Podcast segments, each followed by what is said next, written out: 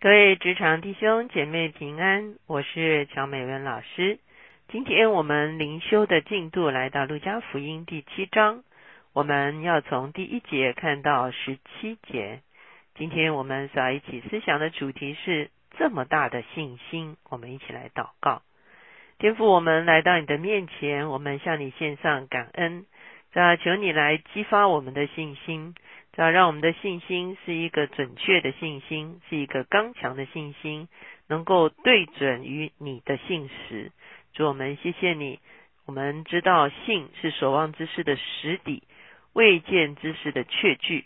这信心就是我们真知道你已经为我们预备，主而且我们在时候满足的时候可以领受。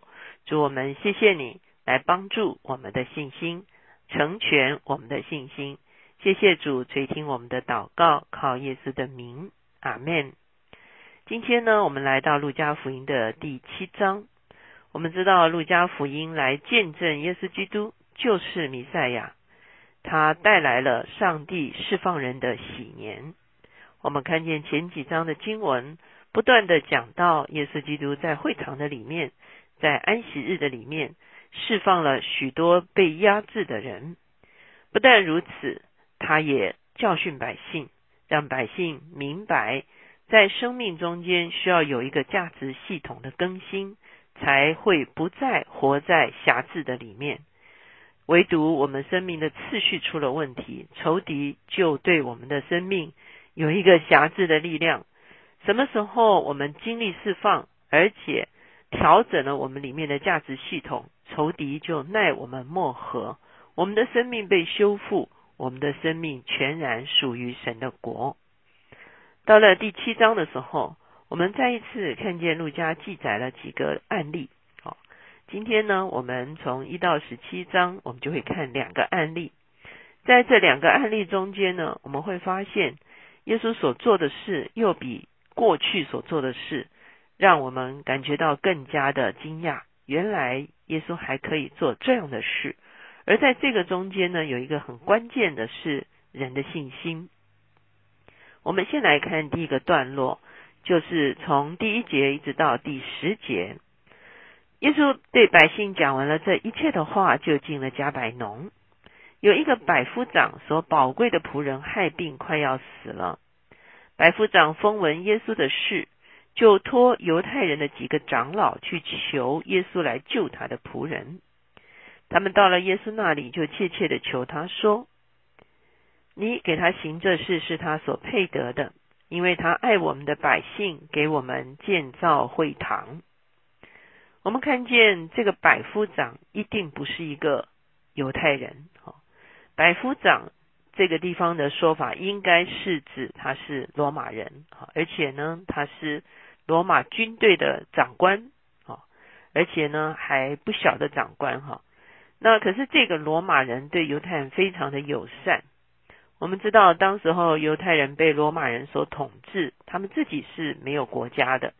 我们也看见很多的时候，罗马兵丁或者是罗马政府对待他们所殖民的这些地方呢，是非常的残暴的。而这个罗马的百夫长却对犹太人非常友善，哈，他啊。是一个啊，可以说是好的地方官，好的父母官。他还啊为这个犹太人建造会堂哈，他尊重犹太人的信仰。所以当这个有百夫长的仆人生病的时候，你会看见一个百夫长会为仆人的生病去求耶稣，也看出来他是一个好的主人哈。他没有因为这是仆人，我们知道那个时候仆人基本上就是奴隶了哈，就是奴仆。所以呢，百夫长会为他的一个仆人去求耶稣来医治这个仆人，就看见他其实是从今天的角度来讲，他的确是一个啊这个好的这个啊，他下面的这个人应该觉得这是幸福企业了哈，因为啊这个长官是非常啊人道的哈，长官是非常啊看重员工权益的哈，从今天的角度来讲是这样。所以呢，他希望耶稣来帮助他的仆人啊。他听到关于耶稣的事情，所以这个百夫长他不是一个犹太人，他也不具备有犹太人传统的信仰。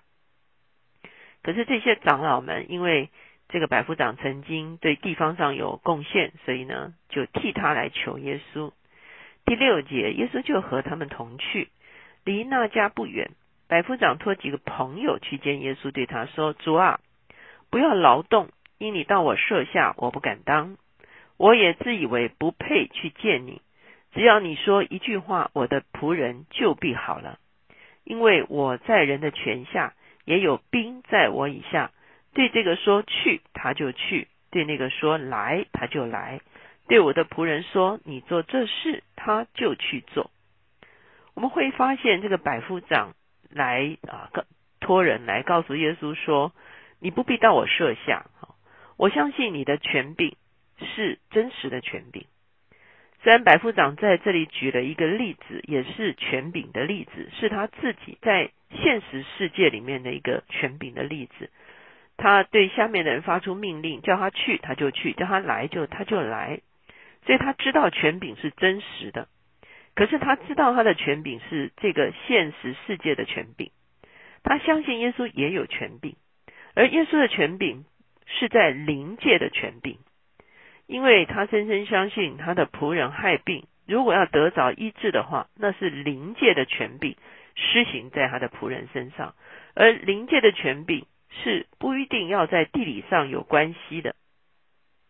所以你会看见这个百夫长所做的这件事情，耶稣听见这话就稀奇，他转身对跟随的众人说：“我告诉你们，这么大的信心，就是在以色列中我也没有遇见过。哈，什么叫做这么大的信心呢？这是一个非常准确的信心。我常常讲到说，信心要准确。哈，为什么呢？因为很多人说啊，我有信心啊，其实呢是。不负责任，哈哈，意思就是说，啊啊，所谓的信心就是针对不可知的那个部分，哈啊，这个假设会得到自己所预期的结果，啊，或者是说，啊，就是说对一些，嗯，特别是好像临界的不能够控制的事情，就认为说这是要靠信心，可是有的时候那个所说的信心，其实是一种。没有力量的信心，哈，是一个空泛的信心。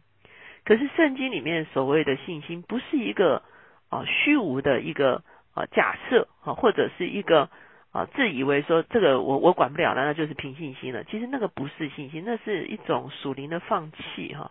也就是说，你交出去，你并没有真正交到主的手中。在希伯来书说，信是守望之事的实底，是未见之事的确据。的意思是说，那个信心是非常准确的，已经摸到了那个实质的答案，那个实底的答案。好像神应许亚伯拉罕说，这个土地要给你的后裔，哈，这不是一个空泛之想，不是自己在那边发梦想出来的。信心是很实踏实的。经历了对准了，说神应许了哈，信心的对象就是神的应许哈，是神的信实，而且神信实的中间他还应许你了，那是信心的对象。所以呢，信心其实是一个很实质的、很有力道的东西，它不是一个哈，反正我也没办法啊，就靠靠信心，那个有的时候是自欺欺人呐哈。所以呢，我们会看见在这个地方，耶稣很清楚的说，这么大的信，这么准确的信心，因为这个百夫长他。对权柄这个事情是认识的非常清楚的，好，他甚至比别人有更深的经历，而他能够学习到说他在世间有权柄，而耶稣在灵界有权柄，所以他倚靠的是耶稣在灵界的权柄。所以呢，果然第十节说，那偷来的人回到百夫长家里，看见仆人已经好了哈。所以我们会看见信心是对准神，而且是对准神。的信实，而且是对准神信实中间的应许的时候，那个信心就是一个有能力的信心。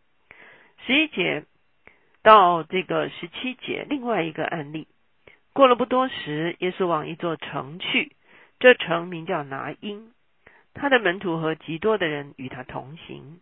将近城门，有一个死人被抬出来，这人是他母亲独生的儿子。他母亲又是寡妇，有城里的许多人同着寡妇送病。主看见那寡妇，就怜悯他，对他说：“不要哭。”于是近前按着杠，抬的人就站住了。我们看见，在这个案例中间，是主用他的怜悯主动的发动，而成就了一件事情。我们看见，我们啊，常常传统上会说，寡妇死了儿子哈，那就叫做没有指望哈。这个地方的确是寡妇，而且在送送葬哈，送葬的对象是他的儿子啊。对这个寡妇而言，真的是绝望哈。在耶稣跟他说不要哭，可见这个寡妇应该是哭得很伤心哈。一方面是哭儿子没有了，一方面也是哭他自己的处境哈。他接下来的人生会是怎么样的一个人生呢？耶稣看见这个寡妇就怜悯他。我们看见这个寡妇并没有求什么，这个寡妇也没有啊来面对着耶稣，他是专心在他自己的一个悲哀的事情上面。可是，在这件事情上，主的怜悯就触动了。当主的怜悯触动的时候，在怜悯发动的时候，主就主动为这个寡妇成就了大事。耶稣说：“少年人，我吩咐你起来。”那死人就坐起来，并且说话。耶稣便把他交给他母亲。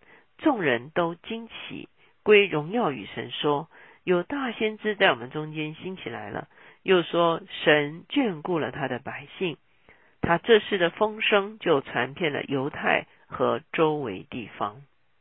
我们在这样子的一个案例中间，好像跟前面是完全相反哈。前面是百夫长的信心来支取了耶稣基督的医治，而在这里是耶稣主动的怜悯来使这个少年从死里面复活。我们看见，事实上都都是出于神对我们的爱，所以在这个经文最后说，神眷顾了他的百姓。坦白讲，我们的神真的是眷顾我们的神，他创造万有，他也创造我们，他把我们安置在这样子的一个环境中间，他给我们日照，给我们雨水，给我们土地的生产，给我们各样子的能源。给我们各样子的资资源，让我们来经营管理这个地球，让我们可以吃得饱足，让我们可以在地上彰显他的荣耀。他让耶稣基督来到这个世上，把我们毁坏了的这个世界重新修复，特别是修复我们的生命。我们看见很多时候，我们的生命就好像这样子的一个死去的生命一样，是没有指望的生命。是耶稣发动了怜悯。